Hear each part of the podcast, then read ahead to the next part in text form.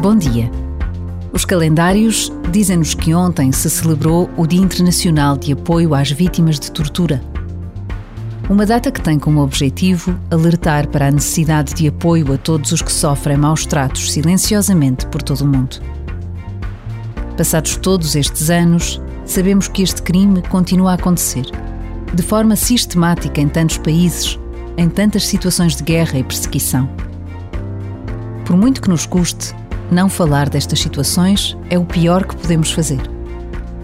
Por vezes, basta a pausa de um minuto para nos apercebermos de que precisamos de estar atentos ao mundo.